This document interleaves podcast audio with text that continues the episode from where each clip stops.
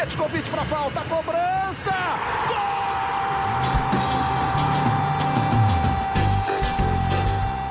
Está entrando no ar o podcast Sabe de quem? Do rubro negro, da nação, é o GE Flamengo. Salve você que se liga aqui no Globoesporte.com, se liga no GFLA, o podcast dedicado ao rubro-negro carioca. Eu sou Jorge Natan, eu sei que você não está acostumado com a minha presença aqui, geralmente é o Igor Rodrigues, o Luciano Melo, mas hoje eu vou tocar aqui uma resenha sobre o momento do Flamengo, depois de vencer a Cabo Friense, antes de pegar o Júnior Barranquilha. Estou ao lado hoje de Caê Mota, presença sempre certa aqui. Tudo bem, Caê?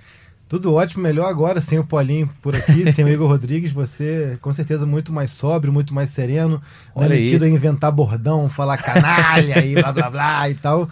Então é uma alegria estar aqui na sua presença. Eu que agradeço aí o convite, mas também mando um abraço pro Igor Rodrigues aí, a simpatia dele fará falta, apesar do Caí não assumir. E mas a simpatia temos aqui um outro comentarista muito, muito simpático. Muito mais simpático, muito mais fofinho. Carismático, né? Nosso grande amigo Cássio de Leitão. Tudo bem, Cássio? Fala Natan, fala Caê, fala torcida do Flamengo que está escutando a gente. Já avisar que essa semana já tem reunião importante do Cartola. Para quem não sabe, eu sou da equipe do Cartola. E o Cartola 2000... Todos te conhecem. É o homem do Cartola, você, né? Aqui a, a, a, imagem mais conhecida desse podcast é você. É, sem dúvida. Cartola 2020 está chegando aí com tudo. Já estou ansioso para escalar meus primeiros times. Vai ter programa de precificação no Sport TV. Então eu vou antecipar aqui. Muita então, novidade. Quem que aí. vai ser o mais caro do Flamengo? Tem como não ser o Gabigol? Tem. Vai ser provavelmente. Eu não posso. Arrascaeta, falar. né? Provavelmente. Pelo histórico dele no game. Por ter sido a maior média do ano passado, tem grande chance de ser o mais caro do game em 2020. Beleza, Cássio. Eu fico pensando se vai ter alguém barato do Flamengo para poder comprar. Tem alguém ali da torcida do Flamengo para comprar? Que pode imaginar algum cara que seja mais baratinho? Se tiver dinheiro como tem o Flamengo, pode comprar todo mundo. Né? é, a gente não vai adiantar, mas é, teremos algumas promoções. E nessa a galera pode votar para certos jogadores do Flamengo saírem mais baratos no início do Cartola. Beleza, então só vende aí de direitinho o peixe. Quando é que começa aí o programa do Cartola? Então, é, precificação deve ser no início de abril ou fim de março, tem chance até de ser fim de março.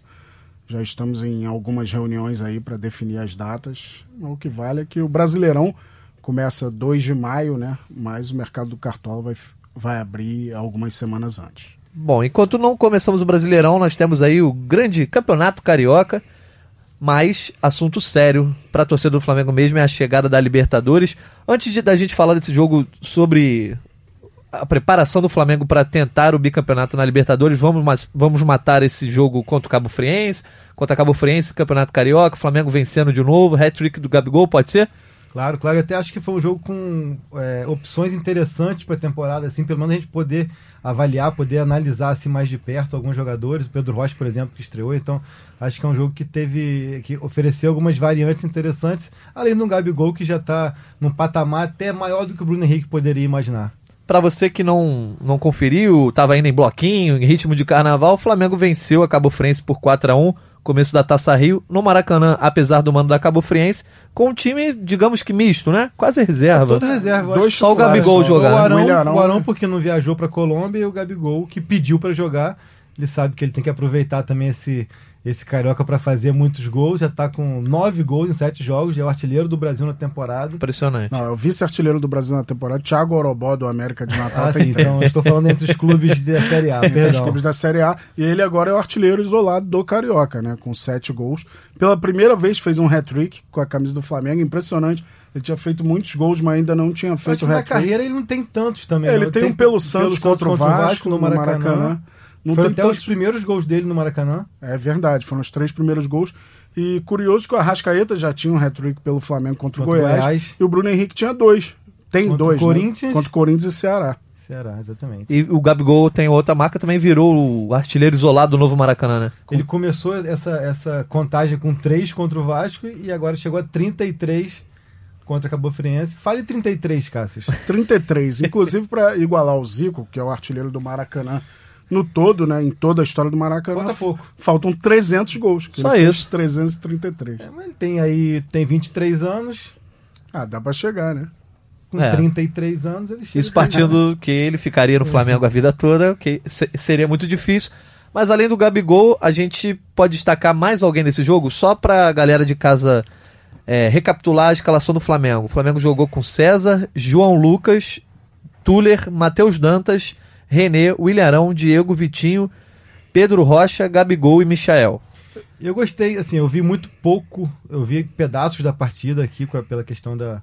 É, tava de folga, mas tentei sempre estar acompanhando. O pouco que eu vi do Pedro Rocha, por mais que ele tenha, tenha sido a estreia dele, ele tenha sido sacado depois no segundo tempo, mas o pouco que ele conseguiu mostrar eu achei bem interessante e mostrou o que eu imaginava dele, que é um cara que consegue é, é, chegar mais na área, ser meio que um atacante, mas tem capacidade também de servir. Eu achei a bola dele pro gol pro Gabigol no gol do Michael muito boa, muito interessante. Ele depois ele chega na área também para finalizar, ele perde o gol. Achei é, o Pedro Rocha demonstrou nada demais, não que ele tenha encantado, ou- ou- enfim, nada nesse sentido, mas ele demonstrou que ele pode ser interessante é, por ser muito versátil ali no ataque, que tem muitas peças versáteis, ou de lado ou de meio de ataque, ele consegue atuar de lado, de meio e também um pouco mais ali na função do Arrascaeta, enfim. Acho que ele pode ser útil ao longo da temporada. E, tenta, e aí, pensando já do lado negativo, é, fiquei mais uma vez é, surpreso negativamente com o César. César que, mais uma vez, foi muito pouco exigido, como já tinha sido contra o Goiás ano passado, e ele não deu conta do recado lá atrás. Uma bola defensável. Uma bola defensável me lembrou um pouco, Cássio, o gol do Elinho do São Paulo. Claro que o do Elinho foi um chute muito mais. Não, não. Muito mais não, mas eu digo o posicionamento dele. Não, o, po- o não dá, posicionamento do César, ele parece que ele fica muito grudado na linha.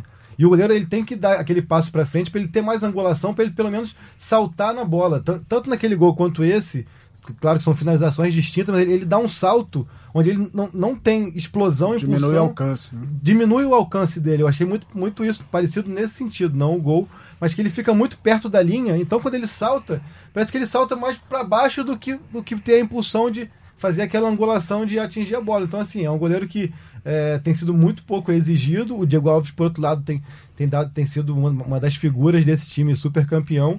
Só que o Flamengo precisa ter um pouco mais de confiança nesse plano B. E as poucas vezes que ele foi exigido, ele não deu conta do recado.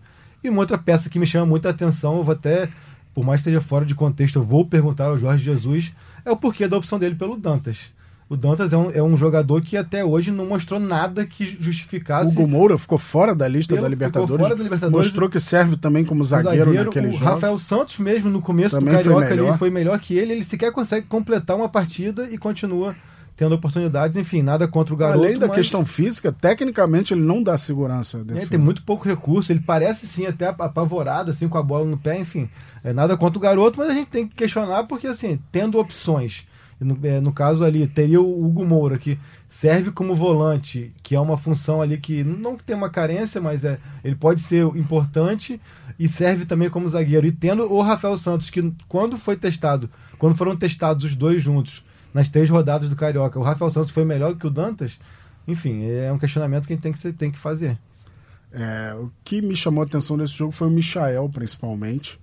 É, o Michael é um cara que pode atuar dos dois lados. Acho até que o Jesus demorou muito a botá-lo na direita, porque o Vitinho rende mais na esquerda e, e o Michael é jogador que vai para a linha de fundo, parte para cima e ele consegue render também na direita porque ele tem jogada de linha de fundo.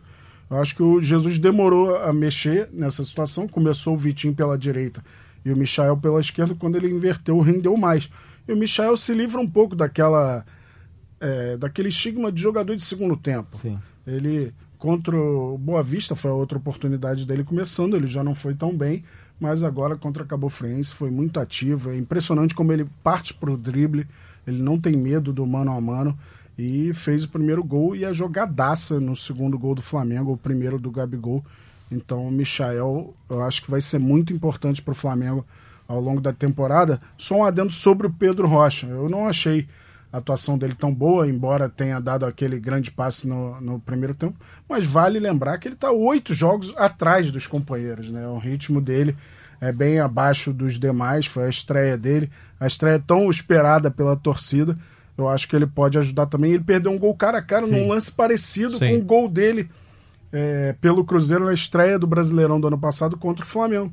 Foi um lance cara a cara, ele perdeu num bolão do Gabigol. Foi até uma boa defesa do goleiro da Cabo Friense, mas acho que ainda falta um pouquinho de ritmo. Com o tempo ele vai melhorando. Agora, o Michael me passa a impressão de ser um jogador que ainda está um pouco distante de ser um, um, jogador pronto, né, cara? Achei ele é, muito impetuoso ali, muito audacioso, confiante até, mas ele parece, que, ele, parece né? que as decisões finais dele são, são sempre, não sempre equivocadas, mas, mas parece que falta força. Ele chega às vezes no gol, na, na cara do gol e dá um peteleco, quando é para passar ele chuta. Tem um é jeitinho é chutar, peladeiro de jogar, mas... É, lembrando assim, que ele não, não teve categorias de base, né? Não teve é. a, a, formação completa como jogador, às vezes isso pode se refletir justamente nesses jogos, assim, que ele tem que decidir ali, como você falou. Mas, é, ele, eu, acho que a, a, ansiedade dele, às vezes, impede que ele, na hora de tomar essa última decisão, ele pare e pense, enfim, tem aquele raciocínio rápido de tomar a decisão. E pontuar também, eu acho muito importante, quem foi tão criticado ao longo dos últimos dois anos, Vitinho tem tido um início de tá temporada sensacional jogando muito. E ele é um, um jogador que tem muito drible e, e tem um chute de fora da área. Ele mandou um balaço no travessão. O mano a mano dele também, para mim, é o melhor é, do Flamengo. Sim, é o único. Porque, assim, é o, Everton Ribeiro, mas é um outro estilo, é. né? O Everton roda mais. Ele explode mais e, e parte meio que do zero e pedala e leva. Enfim, acho que o Vitinho. O que falta nele é ligar na tomada. E parece que nesse início do ano ele tá ligado na tomada. Deve ter a ver Jorge Jesus com isso, né? Tá fazendo Exatamente. efeito. Só para concluir essa questão do ataque, então, é... lembrando que o Pedro entrou no lugar do Pedro Rocha e o Berrio voltou a ter uma chance, entrou no lugar do João Lucas. Nessa, nessa grande briga aí por, por vagas no ataque, né? Que a gente tem o Vitinho, Pedro Rocha, Pedro, Michael e também o, o Berrio ali o Berri entrou como lateral direito, né? É, Aí a gente tem que, tem que é, é, confiar um pouco. Eu acho que o Jorge Jesus já fez tanto que ele merece essa, esse voto de confiança. Vamos ver de, de que maneira que ele está preparando o Berrio, até porque o João Lucas, nas oportunidades que teve, não foi é, bem, foi né? muito abaixo da expectativa. Vamos ver aí. À toa não é, o Mister também não, não daria ponto sem nó. Né? Então, mas eu ia perguntar justamente isso. Você acha que o Berrio, dentro dessa concorrência enorme, está descartado como um ponto ou como um atacante? Ah, no ataque, tanto que ele ficou fora até do banco de reservas em, na maioria das hum, partidas. Contra o Del Valle? Contra o Del Valle, ele nem viajou e, e aqui também ele ficou fora do banco. Acho que ele nem foi para Brasília também, para a final do Supercopa. Enfim, é o único pôster, o único pôster que ele tá, é o pôster da Taça Guanabara. Então acho que o Jesus está tá pensando nele como lateral, uma alternativa, até porque, é, como eu disse, o João Lucas teve chance contra o Boa Vista, teve chance agora. Ele chegou a fazer um treino, né, no início da pré-temporada, mas ainda acho cedo para dizer. Acho que pela falta de opção, o Matheus estava no banco. Não, o, é, Mateuzinho estava lá na Libertadores Sub-20. Então, então mas foi o... mais pela falta de opção, porque o João Lucas sentiu. E o Mateuzinho que saiu com cãibra novamente. Não foi inscrito na Libertadores, né? Então fica como opção mesmo ou o João Lucas ou essa. É, o João é, Lucas eu vejo ele muito abaixo do nível do time. Eu acho que nesses dois jogos que ele fez, ele não comprometeu, ele tem um bom cruzamento também.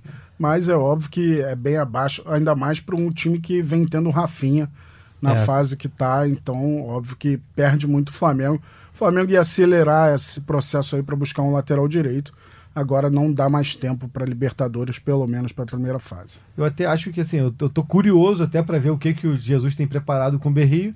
E como o Cassius falou, agora como já passou a inscrição, para inscrevê-lo agora só para uma possível oitava de final, então o time tem mais tempo até para observar esse mercado e ver. O Flamengo que chegou a sondar o Guga, chegou a sondar o colombiano o do Atlético o do Nacional. Atlético Nacional e tal, achou muito caro os dois valores.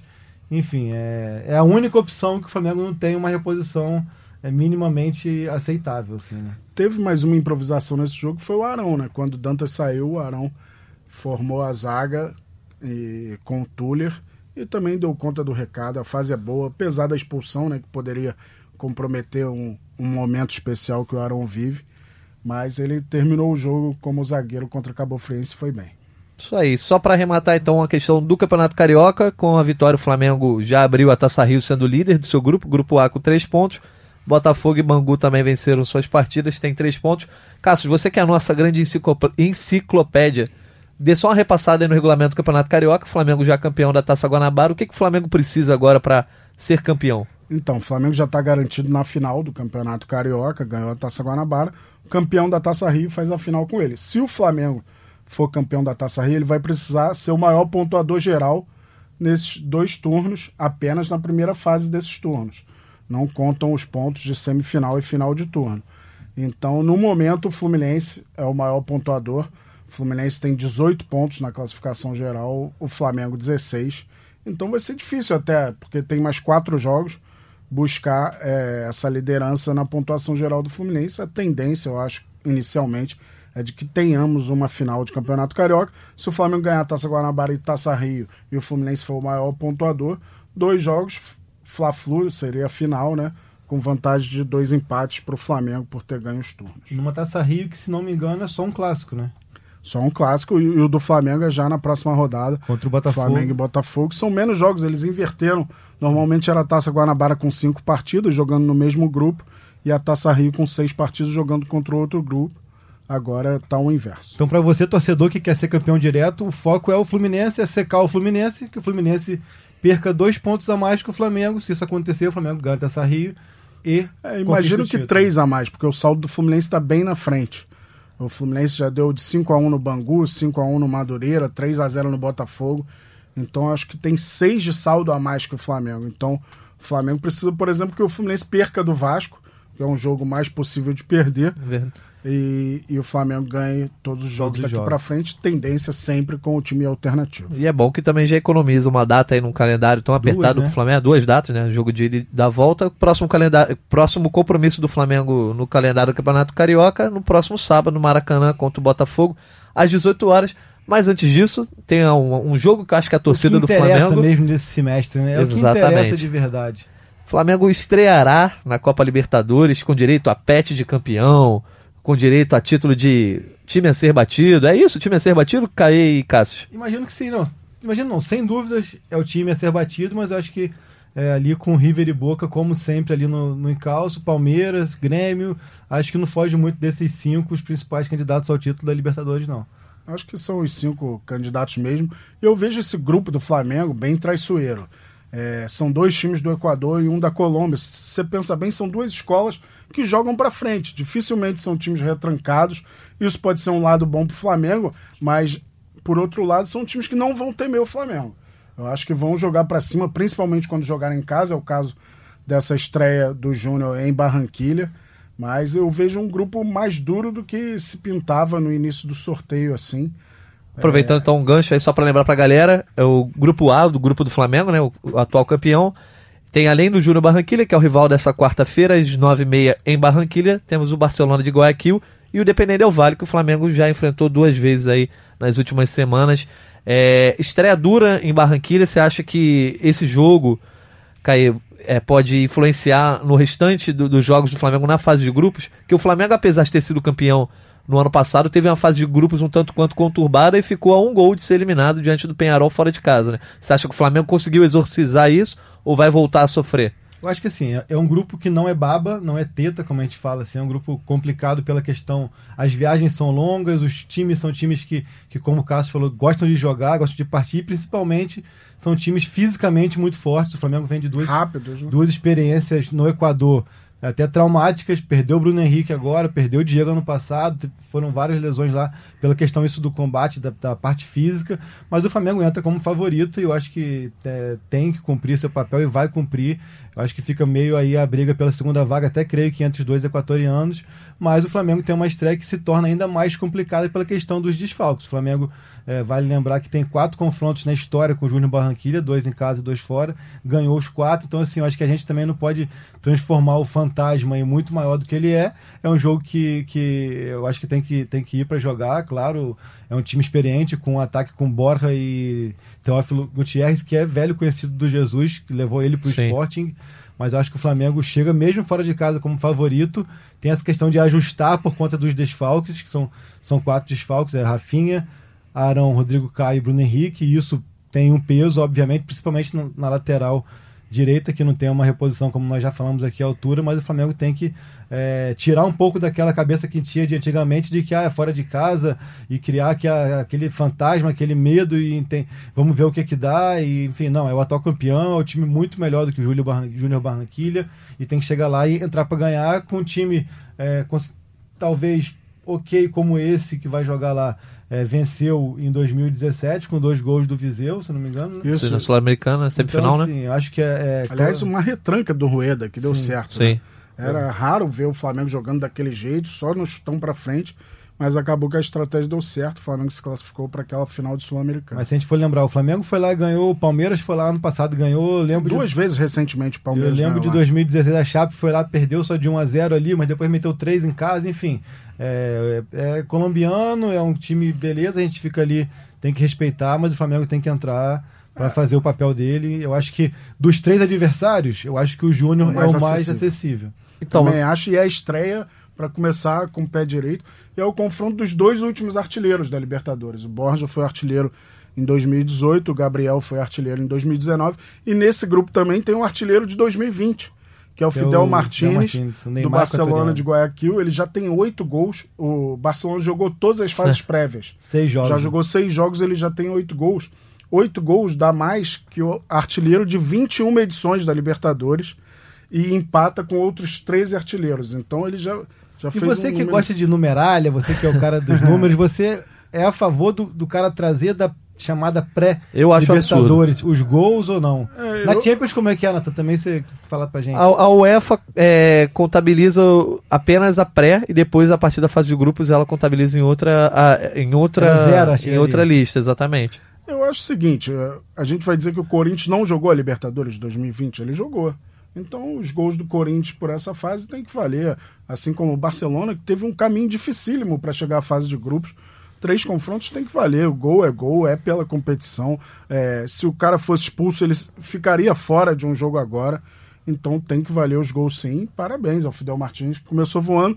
E ele que faz dupla com o Jonathan Alves, que Jogou. voltou ao Barcelona de Guayaquil. é Ele daquele foi time semifinalista. né? semifinalista em 2017, veio para o Internacional, não fez tanto sucesso assim, fez cinco gols apenas pelo Inter e está de volta. Então, um ataque bem enjoado desse Barcelona, que é a segunda partida do Flamengo, já na outra semana no Maracanã. Eu acho que o legal também desse jogo de quarta-feira, assim, que é, é, é um jogo com muitos atrativos, assim. Eu acho que o, é, o- o povo colombiano por si só, um povo que costuma fazer festas bonitas, encher o estádio, né? Como a gente às vezes vê jogo de O time da Shakira, né? Libertadores co- sem estádio, o Waka Waka, vai ter essas coisas todas. E também, como, como falamos, Theo Gutierrez reencontrando o Jorge Jesus, Borra reencontrando o time brasileiro e confronto também, como tu disse, dos dois artilheiros e dois reis da América também. O Borra foi eleito o rei da, rei da América pelo Atlético pelo Nacional. Atlético Nacional em 2016, o Gabriel esse ano, enfim.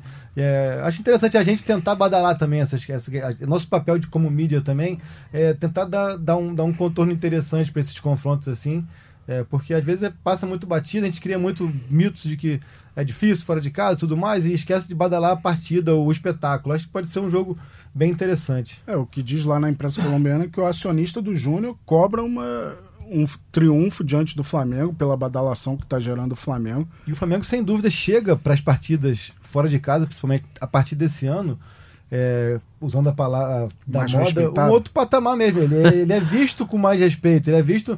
Não é mais visto aquele time que, que fraquejava várias e várias e várias vezes. É um time que, que chega por tudo que fez na Libertadores, por tudo, tudo que fez com o Liverpool, que, que a- o duelo com o Liverpool, você tem a sua opinião se foi de igual para igual ou não, enfim, mas repercutiu de forma muito positiva aqui na América do Sul. O que fez agora na Recopa contra um adversário que, que isso não é poderoso historicamente, é muito bem arrumado. Então, isso tudo chama atenção, Ganhou casca. sem dúvida. Mas então, o jogo seria, na teoria, muito tranquilo, com o time com, em outro patamar, nas situações normais. Só que vocês falaram, temos quatro. Tem, o Flamengo tem quatro desfalques que são importantes. Rodrigo Caio, que tá lesionado, a lesão aonde, Caio? Rodrigo Caio, coxa esquerda, uma lesão muscular, acho que ele ainda vai ficar mais um bom tempinho aí, umas duas. Acho que pelo menos até o Barcelona semana que vem ele segue fora. O Ilharão O suspenso. Ilharão suspenso pela conta- expulsão na Recopa. Expulsão que, né? é, foi um vacilo dele, mas eu acho que foi um ato isolado ali dentro do- da, da trajetória dele justo, eu recente. acho, assim. Também É, achei. achei justo, mas Também. eu não vi maldade no lance, Não, mas tem não, não, mas aí, enfim. O Rafinha, que são dores musculares, se eu não me engano, coxa também, não foi muito especificado agora depois da final da Recopa, mas ele mesmo disse que, que jogou, Já jogou no sacrifício. jogou né? no sacrifício. E o Bruno Henrique, a questão no, no, no ligamento do joelho, que ele está fazendo um tratamento conservador, sem cirurgia. O Bruno Henrique que tem sido manchete nesses últimos dias também Por outros fora de motivos. campo, mas enfim, o Bruno Mas- Henrique que eu imagino que para o Barcelona já é mais viável que o Rodrigo Caio, por exemplo. Mas a pergunta que eu queria fazer pra vocês é: eu espero uma resposta aqui, talvez eu me surpreenda.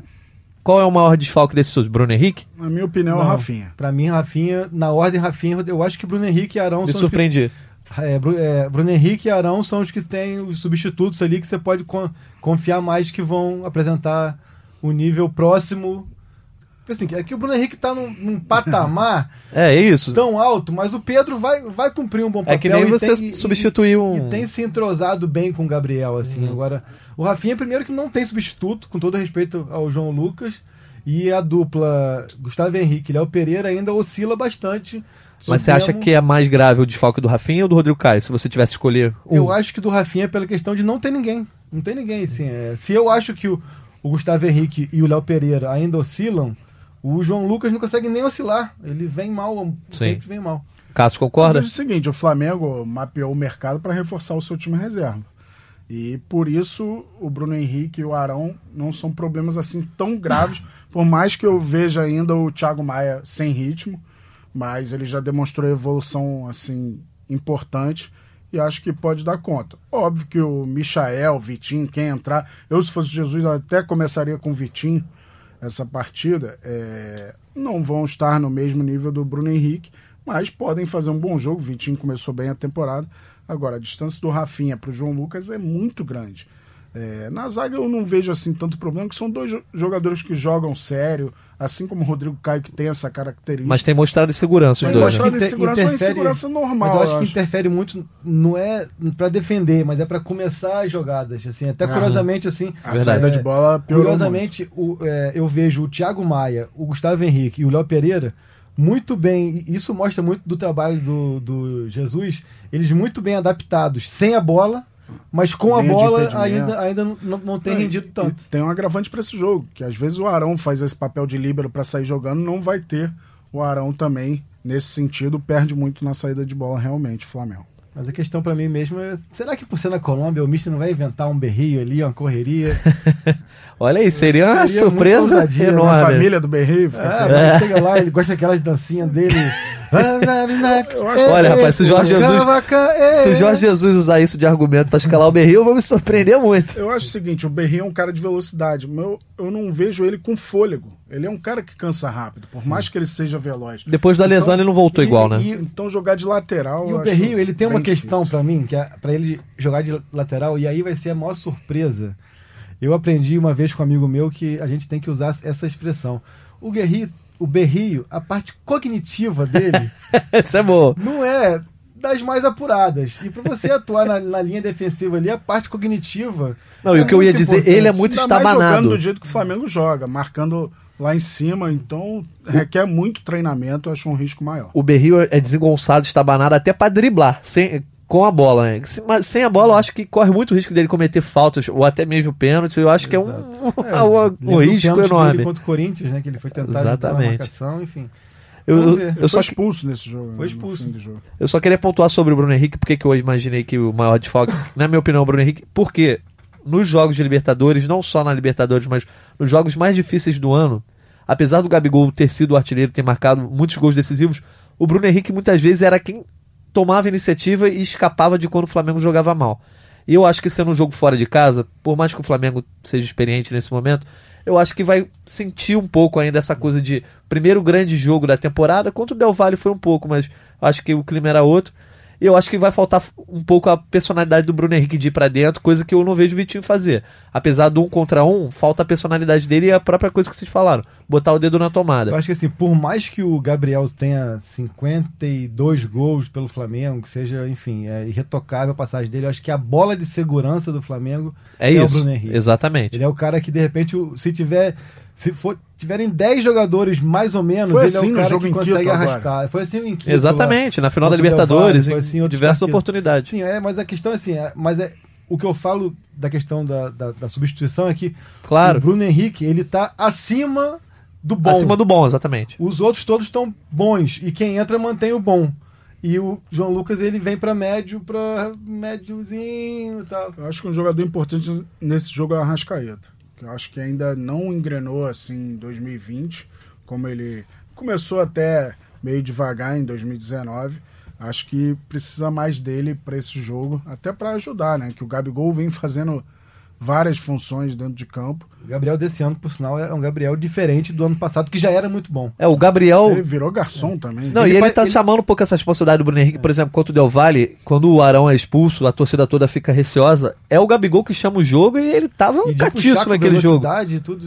Assim, ano passado, é, até me incomodava em alguns jogos, naquele jogo com o Vasco, do 4x4, me incomodou muito.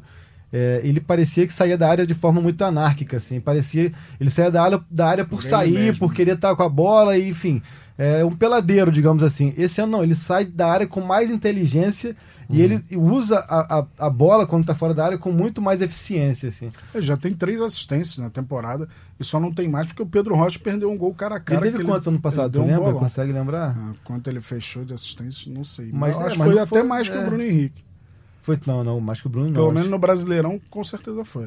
É, então pode ser. Então eu ia falar bobagem. Cássio, você disse que iria de Vitinho, começou na partida. Iria. Então qual seria a sua escalação ali ideal? Inclusive no lugar do Rafinha, etc. Então, Diego Alves, João Lucas, Gustavo Henrique, Léo Pereira e Felipe Luiz. É, Thiago Maia, Gerson, Everton Ribeiro, Arrascaeta, Gabriel e Vitinho. Você, Caio, concorda Assina exatamente? embaixo, assina embaixo. Eu, não- eu vou te, eu vou te ser sincero que eu não tinha nem pensado no Vitinho, a gente acaba pensando muito no Pedro ali, no Shell, mas o Vitinho tem feito por merecer. Eu acho que eu iria também com essa escalação. Tava até que tentando pensar numa alternativa fora João Lucas. Eu lembro que em 2018 o Dorival testou algumas vezes o Léo Duarte ali. O Léo Duarte foi muito bem ali. Até lembro um jogo contra o Sport na Ilha do Retiro. Mas não vejo é, nem o Tuller, nem o Gustavo Henrique. Com, no caso, o Léo Pereira canhoto não estaria como, mas nem o Tuller, nem o, o Gustavo Henrique com essa aptidão de atuar ali mais aberto. É, enfim, vamos ver. Eu tentaria tirar o João Lucas, mas não tem como. É, se o reforço vindo do Santos para a zaga fosse o Lucas Veríssimo, daria para fazer isso. Sim, daria adaptar, São Paulo, vez por outra, usou o Lucas Veríssimo como lateral, mas o Gustavo Henrique Porque tem bem o, menos o mobilidade. Gustavo Henrique tem menos mobilidade, o que, o que é mais forte dele é a bola aérea, então não tem por que você tirá-lo da- do miolo de Do zaga. dele, né? E eu não vejo o Tuller ali, eu acho que o Tuller é muito do, da, da porrada, do combate, da, enfim, do, do choque. Eu acho que o Tuller, naquela situação, ele seria uma, uma temeridade, enfim. É, dá uma chance pro João Lucas, é aquilo, a gente é, pensar ele- que ele também é a chance da vida dele, ele não tá ali à toa. É, vamos ver, depende dele. Agora, ele já teve chance suficiente e não mostrou é, muita coisa até agora. Teve aquele jogo lá contra o Ceará, que ele salva aquele gol em cima da linha, do gol da, da rasqueta de bicicleta, que ele faz uma, foi a melhor partida dele, acho que foi até a primeira partida dele, né? De lá pra cá ele não conseguiu. Teve um outro contra o Fortaleza que ele merecia ser expulso e, e não foi. É, Lá também no lá Castelão. Também, né? Lá também Exatamente. no Castelão. Enfim, vamos ver. Em termos de visão geral da, da Libertadores, da caminhada do Flamengo na, na Libertadores, dá pra imaginar uma classificação antecipada, sei lá, em duas rodadas? Ou é, é um- algo muito otimista pro Flamengo que, como a gente já falou, tem um histórico não tão bom na fase de grupos? Eu acho assim, eu acho que esse Flamengo, ele já se provou tanto que a gente não pode duvidar dele. Eu acho que o Flamengo tem que, repito, tem que respeitar, mas o Flamengo tem que ir para Quito, talvez Quito um pouco menos pela questão da altitude, por ter, por, pelo, e pelo que aconteceu já lá no Atahualpa, foi um jogo bem, até mais pro Del Valle do que pro Flamengo. Mas tem que ir a Guayaquil e tem que ir a Ba- Barranquilla com aquela de vencer e fazer os 10 pontos ali até até esse quarto jogo e classificar. Acho que assim, tem que respeitar, mas não pode um campeão da América e que busca esse tricampeonato respeitar tanto um Barcelona, um Del Valle e, e um Júnior. Mas até sei que é o que o Cássio está ali respirando para falar, a tabela pode ser Exatamente. determinante nesse sentido. A tabela, eu acho que o Flamengo ainda tem que provar que é uma força sul-americana. E não é fácil, não é do dia para noite. Mal ou bem, a campanha do ano passado passou por adversários Mas brasileiros nas Flamengo, é, quartas. enfim, digo na nas quartas e na semi e, e fora do país o Flamengo ainda não convence assim é, em nível sul-americano e essa questão da tabela dos quatro primeiros jogos três são fora. Então é muito difícil adiantar uma classificação fazendo todos os seus jogos fora nas quatro primeiras rodadas. Então ano passado foi, é, é, Foi empata um, com o três, Penharol, dois. não, empata com o Penharol, é, ganha, ganha do San José, que É, era baba do grupo, foi a única vitória na América do só Sul. que fora. ele Sim. só classificou porque foi o único a ganhar do San José lá Fora de casa foi um, foi um jogo que o Flamengo não jogou bem e o Gabigol decidiu com um gol isolado. E justamente Diego lembrando. Alves também jogou Também muito. jogou Nossa, muito bem. jogou O Fla- muito. Ou seja, se você lembrar a campanha na fase de grupos, nas oitavas de final contra o Emelec e na final contra o River Plate, que foi quando o Flamengo jogou fora, Sim. né? Contra adversário estrangeiro, o Flamengo teve problema em todos os jogos, em Ah, todos os confrontos. Acho que foi uma das piores partidas contra o River, né? Sim. Então, é, é, você acha que o torcedor do Flamengo tem que esperar, não ver esse Flamengo em outro patamar? Acha que seria normal ver um Flamengo ainda um pouco oscilante fora de casa? Eu, eu acho assim, eu acho que é, o time em si tem que entrar com esse pensamento de se provar, de repente, no outro cenário. Agora, para a torcida, chega, acho que já foram muitos anos já entrando de forma temera, temendo pior, temendo uma tragédia e tal. Acho que tem que ver o jogo tranquilo e achar que vai vencer e depois, se por acaso as coisas não acontecerem, a gente reflete em cima de alguma queda de rendimento e tudo mais. Mas eu acho que esse Flamengo ele tem sido tão avassalador com o Jorge Jesus e há tanto tempo, já são oito meses nesse comportamento, nessa postura, nesses resultados, que a gente tem que começar a confiar mais, né? confiante né? de que assim, não, vai se classificar com tranquilidade, de repente precisa desse quinto jogo no Maracanã, mas vamos lá, vai classificar. Por, aí sim, porque eu acho que é, se, se tivesse problemas se, ou se não classificar, aí sim é uma grande tragédia. Sim, sim, eu penso igual e eu acho que esse jogo de estreia é o fundamental para o Flamengo, apesar dos desfalques, é, como a gente já falou, é o jogo mais acessível e para tirar um pouco do peso desse primeiro jogo em casa. Na rodada seguinte contra o Barcelona, imagina o Flamengo não tem um bom resultado agora na estreia, vai jogar contra o Barcelona precisando ganhar de qualquer jeito, porque os dois jogos seguintes serão fora de casa também. Eu acho que mais uma amostra que o Flamengo ainda balança um pouco fora do país, esse jogo contra o Del Valle lá. O primeiro tempo foi muito ruim. Foi muito Flamengo. abaixo. E... O Mister também fez, não foi tão feliz na escolha pelo Diego ali. Acho que o time é. É, adotou uma postura que um ficou meio perdido. Bruno Henrique fora de posição, Diego fora de posição, todo mundo ali meio tentando se entender. E o Del Valle é um time muito bom, né? Eu acho é. muito um time muito arrumado. É, joga para frente. Só para então recapitular aqui o calendário do Flamengo para você entrar em modo Libertadores, né? O Flamengo jogando o Campeonato Carioca, depois de você passar o fim do ano festejando, entrando em modo Libertadores. O Flamengo pega o Júnior nessa quarta, 9h30 em Barranquilha. Depois, na segunda rodada, o Flamengo recebe o Barcelona no Maracanã, no dia 11, também às 9h30. Na terceira rodada, visita o Independente Del Vale numa quinta-feira. Então, três dia... semanas seguidas com jogos. Exatamente. Dia 19 de março, às 21 horas. Aí já na quarta rodada, dia 7 de abril, visita o Barcelona às 7h15. Na quinta e penúltima rodada, o Caí já citou o jogo. É o, é o Flamengo joga no Maracanã contra o Del Valle novamente, dia 22 de abril, às 9h30, e fecha sua participação em casa justamente contra o próprio Júnior, dia 6 de maio, 21h30. Dá para imaginar então o Flamengo chegando nesse dia 6 de maio ali só para fazer uma festa para torcida. É, e pensar naquilo da questão de, de fazer uma campanha boa, uma melhor campanha, já que afinal no Maracanã, se você fizer uma melhor campanha, tu consegue garantir as quatro Sempre no Maracanã. no Maracanã. Né? Isso é importante. Enfim, eu acho que vamos, vamos deixar por parte a parte, de dois em dois jogos, acho que se faz esses seis pontos, você consegue administrar bem os seis seguintes fora de casa, acho que tudo passa por isso. Né? É, até porque o Flamengo no ano passado, ele teve um começo que, dentro do que se esperava, o Flamengo poderia classificar antecipadamente, e aí ele vai muito mal em todos os jogos fora de casa, e chega na última rodada, é... perdeu em casa pro Penharol, né? Foi 1 a 0 e aí chega na última. De um empate lá, foi um empate sofrido. Sofrido com, com a menos, exatamente. É, uma coisa que tem ajudado muito esse trabalho do Flamengo, o Jorge Jesus já enfatizou isso, é a boa logística, né? Ele tem elogiado muito a logística e num grupo que só o Flamengo tem três viagens mais longas, seria muita vantagem assim para os adversários, porque todos eles se enfrentam perto, né? A única viagem longa deles é vir para o Rio de Janeiro, então nesse sentido essa boa logística tem ajudado muito o Flamengo. E uma coisa que eu acho bem interessante assim para a gente é, levar em conta e até curiosidade de ver como, como que o time vai se comportar e como vai desenrolar o Flamengo, historicamente, nesses últimos anos de fracasso, e até com o Abel, era um time que ia jogar fora de casa, fosse com quem fosse, de maneira muito mais, é chamada maneira reativa. Uhum. E é muito mais para esperar o jogo e tudo mais. E, e, e, com Jesus já é um outro tipo de postura, é um time que vai sair mais pra, sair mais para jogar. Eu acho, eu sempre tive em mente assim de que os times brasileiros deveriam fazer valer um pouco mais o maior poder é, financeiro, a maior tradição, técnica. A gente nunca vai pensar um Real Madrid contra o Apoel, vai, vai no Chipre e vai se fechar porque é fora de casa. Então acho que tem que ter um pouco esse pensamento aqui, assim aqui e ele tem.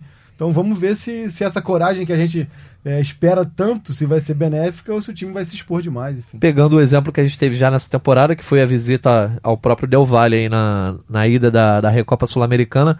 O Flamengo tentou até fazer isso, mas não foi tão efetivo, né? No segundo tempo sofreu no segundo muito. Tempo sofreu muito. É, é teve a questão da lesão do Bruno Henrique, mas quando o Vitinho entra, o time já melhora bastante, bastante de, de rendimento. Até um, um ponto a gente, de repente, se for uma dica. O Jorge Jesus ali, ele não tinha um Gabigol, não era sem o Bruno Henrique, mas ele não tinha um Gabigol e quando ele, ele faz a opção para mudar a equipe, ali no ataque ele tira o Diego, que foi uma surpresa ali, Uhum. e ele bota o Vitinho. De repente, até pegando o gancho do que o Cássio falou, pode ser um indício de quem ele vai escolher. Mas o time consegue jogar bem ali naquele princípio de segundo tempo, faz o gol. Só que quando perde o Bruno Henrique, perde muito, e o impacto também psicológico, mas ainda assim faz o segundo gol ali, né? E outra situação que me faz pensar que o Vitinho deve começar, que eu acho que o Michael tem mais capacidade para mudar a cara do jogo do que o Vitinho e ficar com ele como carta na manga. E até o Pedro também, ele vem jogando volta e meia com o Pedro e o Gabriel juntos. Então tem boas opções no banco. Se o resultado não tiver do jeito que o Jesus imaginar, tem boas opções aí para mudar o panorama. Vocês É. conseguem imagi- conseguiriam imaginar o Flamengo naquele cenário do Del Valle? Um empate fora de casa, na altitude, perdendo teu principal jogador, o time seguindo pra cima, era uma coisa que até pouco tempo Sim. atrás era, era inimaginável. E no próprio jogo de volta, quando o Arão é expulso, o Flamengo se comporta muito, Muito bem. bem.